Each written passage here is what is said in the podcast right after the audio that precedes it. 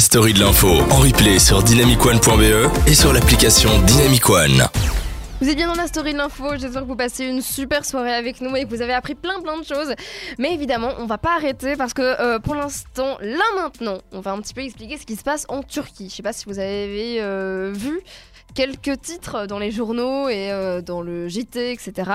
Parce qu'en fait, euh, la Turquie a ouvert ses frontières et maintenant laisse passer euh, les migrants vers l'Europe. Parce qu'en fait, la Turquie, c'était un petit peu le... Le, un espèce de, de tampon en fait parce que euh, tous les migrants a- C'est une très bonne comparaison, Marois. non mais c'était un petit peu un- Voilà. un, Un barrage robinet euh, fermé. ouais.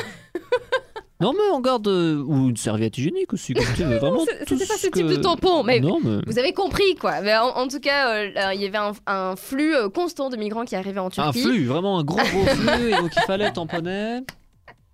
Non, Et donc bien. les migrants arrivaient en Turquie euh, avec l'intention d'arriver en Europe à la fin. Mhm. Et évidemment la Turquie a dit que euh, non, vous ne passerez pas. Et euh, les garder chez elle ou les renvoyer chez eux. Ce qui a changé maintenant, parce que maintenant la Turquie a décidé d'ouvrir ses frontières, d'arrêter de se faire chier, euh, parce que c'est pas c'est pas moi qui le dis, c'est Erdogan, euh, Ouais. et a Comment décidé de dit ça en laisser. turc Euh, je sais pas. Beaucoup. Euh, et donc, il y a un, un flux, évidemment, maintenant migratoire qui arrive en masse vers l'Europe. Alors, pourquoi on est arrivé à cette, euh, à cette situation-là? Eh bien, en fait, parce que la Turquie euh, demande de l'aide à l'Europe pour la Syrie. Arthur qui fait des C'est tellement marrant, putain. Arthur se fait des lunettes avec le, le câble du casque. avec qui je fais émission, moi. Mais donc, en tout cas, la, donc, la Turquie a demandé de l'aide à l'Europe pour la Syrie parce que, en fait, euh, la Syrie a, euh, a fait une, une attaque.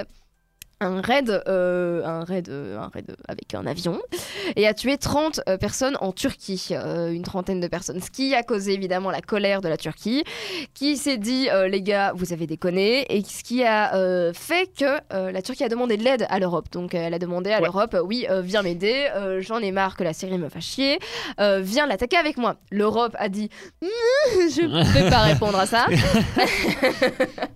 Et donc, ce qui fait que la Turquie euh, a décidé d'ouvrir ses frontières, de dire Ah ouais, Allez, tu veux pas m'aider?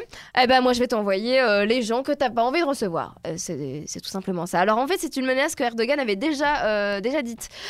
C'était quand, c'était quand la Turquie avait décidé d'attaquer les Kurdes dans une partie de la Syrie, je sais pas si vous vous rappelez, et que l'Europe les jugeait beaucoup. Enfin, en fait, que le monde entier les jugeait parce que les Kurdes et les Turcs s'étaient mis ensemble pour battre Daesh. Je sais pas si. Euh, pour l'instant, ouais. vous situez un petit peu tout ce qui se euh, passe. situe. Le méchant, le méchant barbu. Ah oui, Daesh, oui. Euh, très, très méchant. oui, D'accord. ouais. Donc voilà, pour l'instant, euh, il y a un, un- du coup un flux de migrants qui arrivent vers l'Europe, euh, qui sont pour l'instant coincés en Grèce, parce que évidemment ap- euh, après la Turquie c'était la Grèce, le deuxième, euh, Ouais. la deuxième étape. On ne sait pas trop euh, ce qui va se passer, mais évidemment on vous tient au courant. Ça se passe sur le groupe Facebook de la Story de l'info. Si vous avez des questions et que vous n'avez pas très bien compris ce qui se passe, n'hésitez pas à nous le dire. hein. Ça se passe euh, sur le site de Et on répond à toutes vos questions et on lit tous vos messages avec grand grand plaisir.